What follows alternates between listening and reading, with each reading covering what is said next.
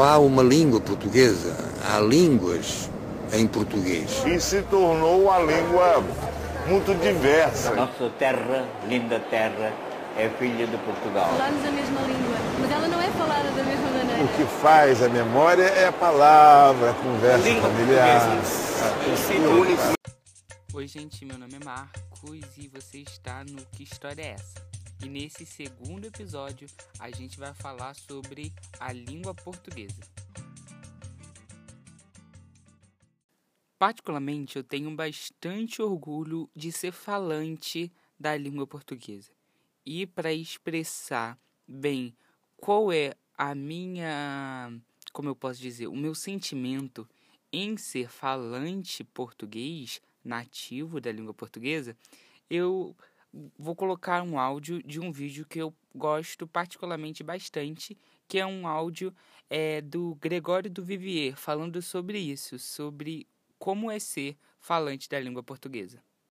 E principalmente, como é ser falante da língua portuguesa no Brasil.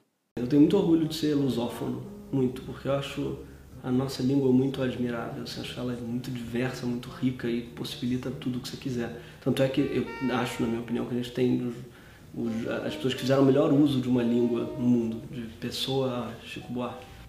Tem algumas palavras também que só existem na nossa língua e para mim são muito ilustrativas da riqueza dela. Né? A palavra capricho, por exemplo, eu acho uma palavra linda, porque ela não tem como traduzir. Eu estava uma vez em Paris tentando, tinha uma, pedir uma Nutella, eu queria falar capricha na Nutella e não tinha como. Eu tenho um amigo francês e falou extra, extra Nutella. Não, não é extra. Extra você paga por um extra. Capricho é um carinho, né? seja generoso com a Nutella. Esse podcast vai servir basicamente para a gente conversar um pouco sobre é, como a língua portuguesa surgiu, como ela funciona nos dias de hoje, como ela se espalhou para o mundo e como é, essa língua é incrível. Vai ser basicamente um episódio para a gente enaltecer a língua portuguesa. O português tem no total cerca de 250 milhões de pessoas falantes nativas da língua portuguesa e cerca de 280 milhões no total falante no mundo. É a língua oficial de diversos países é, ao redor da América, África e Ásia, como por exemplo Angola, Cabo Verde, Guiné-Bissau, Guiné Equatorial, Moçambique, Portugal, São Tomé e Príncipe e Timor-Leste. E é por incrível que pareça, o português também é falado na cidade de Macau, na China, que é uma segunda língua oficial lá. E vale lembrar também que no dia 5 de maio é o Dia Internacional da Língua Portuguesa. Já andei, já andei os continentes todos e tal. Mas onde eu gosto mesmo, os países onde eu gosto de trafegar, não sei se é a força da língua, são os países da lusofonia. Eu vejo uma identidade entre todos eles. No gosto, no, modo, pela, no gosto musical, no gosto gastronômico, no gosto literário. Eu moraria tranquilamente em Moçambique, Maputo, em Luanda, ou na Ilha do Sal, Oba! ou em Lisboa. Então é uma coisa assim que a língua portuguesa fez, manteve os países distantes que ficaram muito tempo sem se comunicar praticamente. essa ligação, ela é muito recente. Agora o mistério é como tudo permaneceu. Beleza, mas como que o português surgiu? Como que essa língua que a gente conhece hoje chegou até esse patamar? Vou ler uma poesia medieval de João de Lobeira, que explicita basicamente como que era o português primitivo. Vejo, não desejo. Outra, Senhor, se vós não. E desejo tão sobejo mataria um leão. Senhor do meu coração, fim Roseta, bela sob toda flor, fim Roseta. Não me meta em tal coita, vosso amor.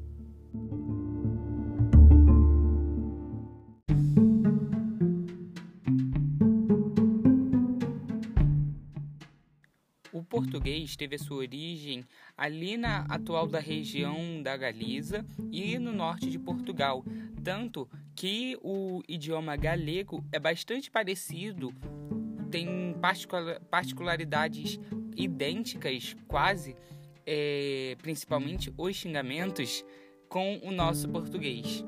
E é, a nossa língua ela é derivada do latim vulgar e surgiu basicamente o português rústico, primitivo, há mais de dois mil anos. Por volta de 218 a.C., os romanos chegaram à Península Ibérica, ali onde fica Espanha e Portugal, com o latim vulgar, que era falado em Roma e que é basicamente de que todas as línguas românticas derivam é, o português, o espanhol, o italiano, o francês.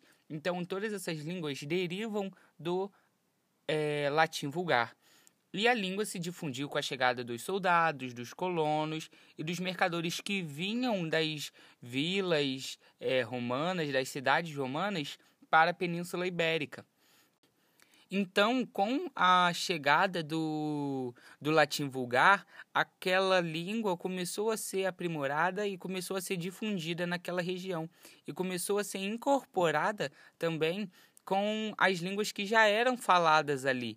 Então, foi surgindo uma nova língua que derivaria o português. Avançando agora bastante tempo na frente, no ano de 1297, o rei Dom Dinis I estabeleceu o português como língua oficial de Portugal. Isso acontece num contexto é, de que os árabes, logo após a conquista ali da, da Península Ibérica e logo depois da expulsão, eles também difundiram a língua deles ali. E aí o Dom Dinis I, ele estabelece o português como língua oficial também pra, como uma estratégia política.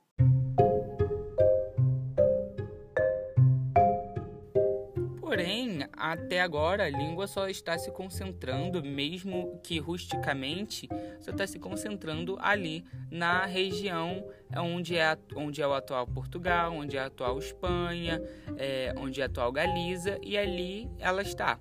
A língua portuguesa ela só vai começar a tomar as proporções que ela tem hoje a partir da expansão marítima e do pioneirismo português, quando ela se, se estendeu do Brasil, que fica na América, até Goa, que fica na Ásia.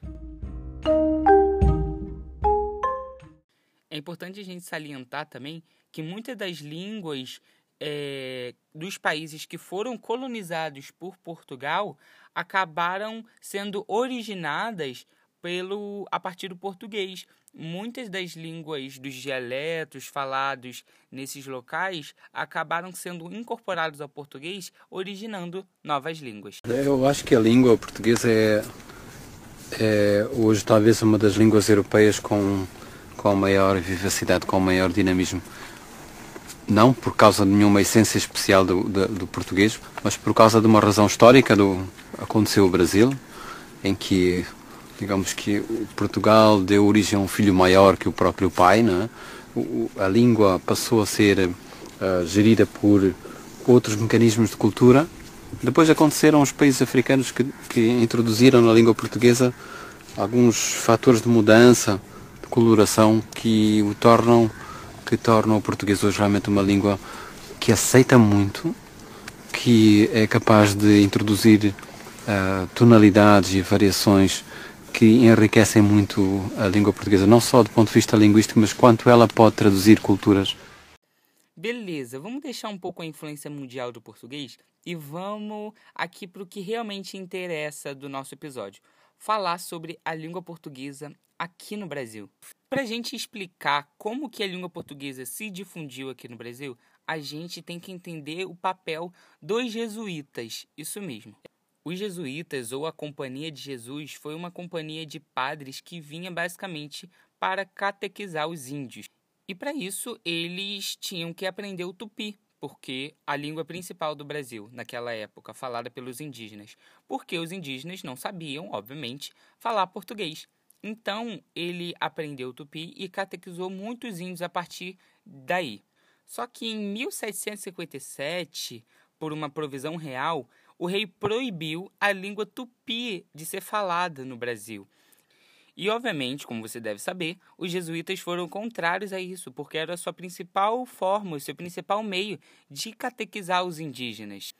E houve uma resistência a partir daí. Os jesuítas continuaram falando tupi e tudo mais. O português só vai se consolidar realmente no Brasil em 1759, com a expulsão dos jesuítas. Beleza, o português se consolidou no Brasil. Mas, em contrapartida, acontece um fato bastante interessante. Vamos lá. Existem pessoas que estão nascendo, obviamente, porque as pessoas estão se estabelecendo no Brasil. É, a gente tem a influência indígena na língua, a gente tem a influência africana na língua. Então, essa língua falada aqui no Brasil começa a se distanciar do português falado em Portugal.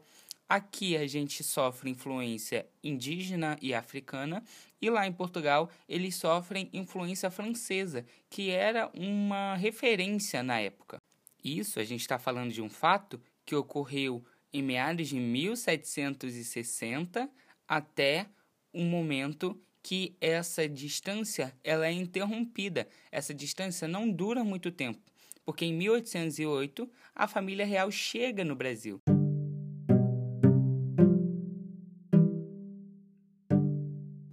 Com ela milhares de portugueses. Então, a gente vai falar um português que tem influência indígena, que tem influência africana, no território que a família portuguesa, que a família real está? Obviamente que não. Então a gente começa a voltar para aquele português falado pela família real. Tá beleza, mas como assim o português foi influenciado por língua indígena e africana? Gente, é fácil de raciocinar. Os indígenas e os africanos viviam, mesmo que por muitas vezes forçadamente, com os portugueses e os portugueses com eles. Então, é, eles tinham que se adaptar àquele, àquela época que eles estavam vivendo. E muitos é, portugueses incorporaram na língua é, na língua portuguesa é, termos, objetos, nomes de coisas, nomes de animais, de flores, é, das outras línguas dentro do português. Os nomes da fauna, flora e alimentos, eles têm bastante descendência indígena. É, por exemplo, pipoca, maracanã é, e diversas outras palavras que têm derivação indígena. Avançando agora para os dias de hoje, da história recente do Brasil, a gente percebe que o nosso português é um português bastante diferente do falado em Portugal, do falado em Moçambique, na Angola. É um português bastante único, particular. Para mim, o português é a língua mais bonita do mundo. É uma língua que eu acho bonita de ser falada, ela na boca, ela é, tipo assim, ela é bastante sonora. As palavras encaixam perfeitamente o movimento da língua que a, o movimento que a boca faz. É bastante interessante pensar nisso como a nossa língua a língua portuguesa ela é uma língua que tipo que encaixa que encaixa. É interessante. E eu gosto bastante de consumir é, artistas brasileiros. E agora eu vou colocar um trecho de um poema chamado Eu Sei, mas Não Devia, da Marina Colassante. Veja como o português é tão incrível que ele é marcante. É, se fosse em outra língua, não ficaria tão bom como está. Veja.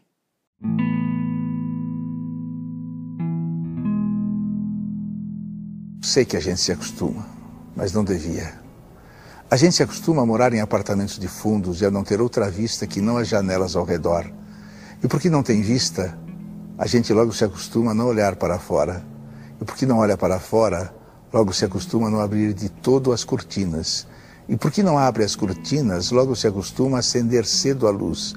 E à medida que se acostuma, esquece o sol, esquece o ar, esquece a amplidão.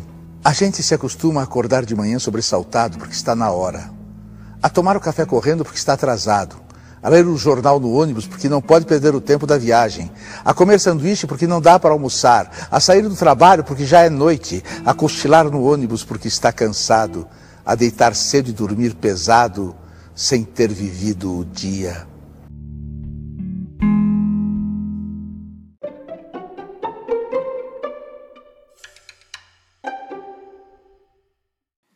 Eu disse, esse podcast vai servir para enaltecer a língua portuguesa.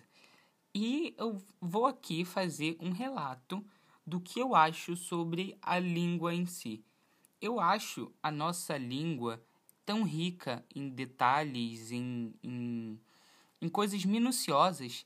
E tem línguas, por exemplo, como o inglês, que são línguas, para mim, tá, galera? São línguas totalmente pobres em conteúdo, basicamente. Se você pega poesias é, do português, principalmente o português falado aqui no Brasil, principalmente o português carioca aqui do Rio de Janeiro, é uma língua incrível. Pegar poesias, músicas, é, poemas, textos em geral, histórias, são incríveis, são incríveis. Por exemplo, o português falado no Nordeste em geral, é, canções nordestinas é, que são incríveis. O português ele tem a sua particularidade em ser moldável, em ser flexionável para encaixar basicamente tudo que a gente quiser. Se eu quiser criar um sotaque novo, o português se adequa a ele. Então é isso, gente. Esse podcast foi basicamente para a gente enaltecer a língua portuguesa entender um pouco como a nossa língua surgiu e os efeitos dela sobre o mundo. É, eu espero que vocês tenham gostado e é isso, galera. Valorizemos a nossa língua. Ela é uma língua linda, é uma língua latina nos reconheçamos como latinos, pessoas que falam uma língua romântica, uma língua derivada do latim, e vamos parar de, de no bom português, vamos parar de babar ovo de outras línguas como inglês e tal. É isso, galera. Beijo. Tá vendo? É isso que eu tô falando. Traduz baba ovo para outra língua. Não fica bom, não fica bom. Só no português.